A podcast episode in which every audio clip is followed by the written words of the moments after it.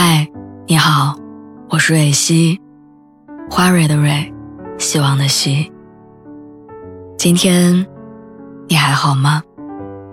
你可以在微信公众号和微博中搜索“蕊希”，每天晚上我都会用一段声音陪你入睡。听完今天的故事，祝你晚安，做个好梦。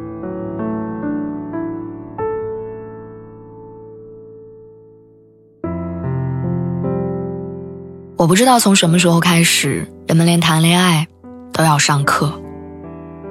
前段时间很火的爱情课教授梁永安说了一段话：现在的人分手能力远远大于相爱能力。以前的爱情是日常，今天的爱情是信仰。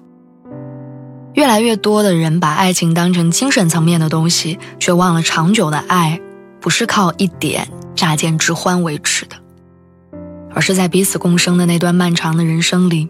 慢慢制造出来的爱情一直都是一个动人的词。前几天我在做年末的复盘，发现自己好像也没什么成长，非要说的话，可能就是又长了点恋爱的经验。一年的恋爱，让人元气大伤。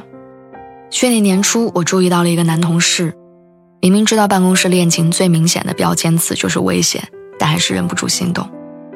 加微信聊天、约饭、看电影，确定关系，过程顺利，一气呵成。可是吵架、冷战、分手，也比想象中来的更快。这个跟我理想型高度重合的恋爱对象，好像也只存在于理想当中。因为明明身在一个办公室，可在你需要他的无数个时刻，他都不在。有一次晚上加班被锁在办公室外面，好不容易借到路人的手机，打电话给他，让他来接我。但好笑的是，一直到凌晨他都没来。我就那样没有穿外套，没有手机，一个人守在大厅里，直到值夜班的保安大叔来了，好心帮我叫车。可他最后的托词仍然是应酬走不开。他好像永远存在于我的脑海里，我的社交软件里。但唯独不愿意走进我的生活。分手以后，我才真正理解，女孩子很简单，如果真的喜欢你，她会自己骗自己。最后，我们意料之中的分手。最近一直在追一个谍战剧，叫《对手》，很神奇的磕到了里面的一对离婚的夫妻，妻子段颖九在国家安全局工作，每天几乎二十四小时连轴转。忙起来的时候，十天半个月不着家。丈夫陈华是一个理疗医生，朝九晚五，辛苦地操持着家里的一切。陈华无法接受被工作占据全部生活的妻子，所以提出离婚。但每一次聊到离婚，段颖九就开始各种软磨硬泡，转移话题，坚决不离。陈华好不容易把段颖九堵在家里，上一秒还在生气地埋怨婚必须得离，下一秒。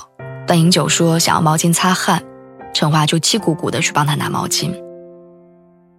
还有一次，陈华把段饮酒约出来聊离婚的事儿，但还是架不住他耍赖。他承诺自己当天晚上一定不上班，回家睡觉。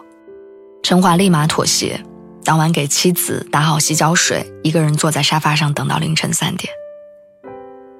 即便后来离婚了。段饮酒身体不舒服，去找陈华治疗，他还是娴熟的帮他按摩。临走的时候，还不忘给他倒水，并且盯着他必须喝完。无论他们在一起多久，无论这段感情经历过多少生活的冲撞，只要有爱，其实一切都显而易见。之前在网上看到过一个很甜的故事，女孩子很喜欢吃橘子。男朋友经常给她买，但是每一次递给她的橘子都会少一半她劝男朋友去厨房把两个人的橘子换了。男朋友回来一吃，问她是不是换了橘子。女孩笑笑，只是问他：“甜吗？”男朋友愣了一下，哈哈大笑。女孩问：“为什么把甜的留给他？”男孩说：“你不是说过你喜欢吃甜的橘子吗？”设想一下，身边那些一直在一起很久的情侣夫妻，他们可能会因为忙碌粗心的忘记纪念日、生日，忘记每天道早安、晚安，但他们会不自觉地记住对方的喜好，永远把好东西留给对方，也会在下班之后拖着疲惫的身体，即使走很远的距离，也愿意陪对方吃饭。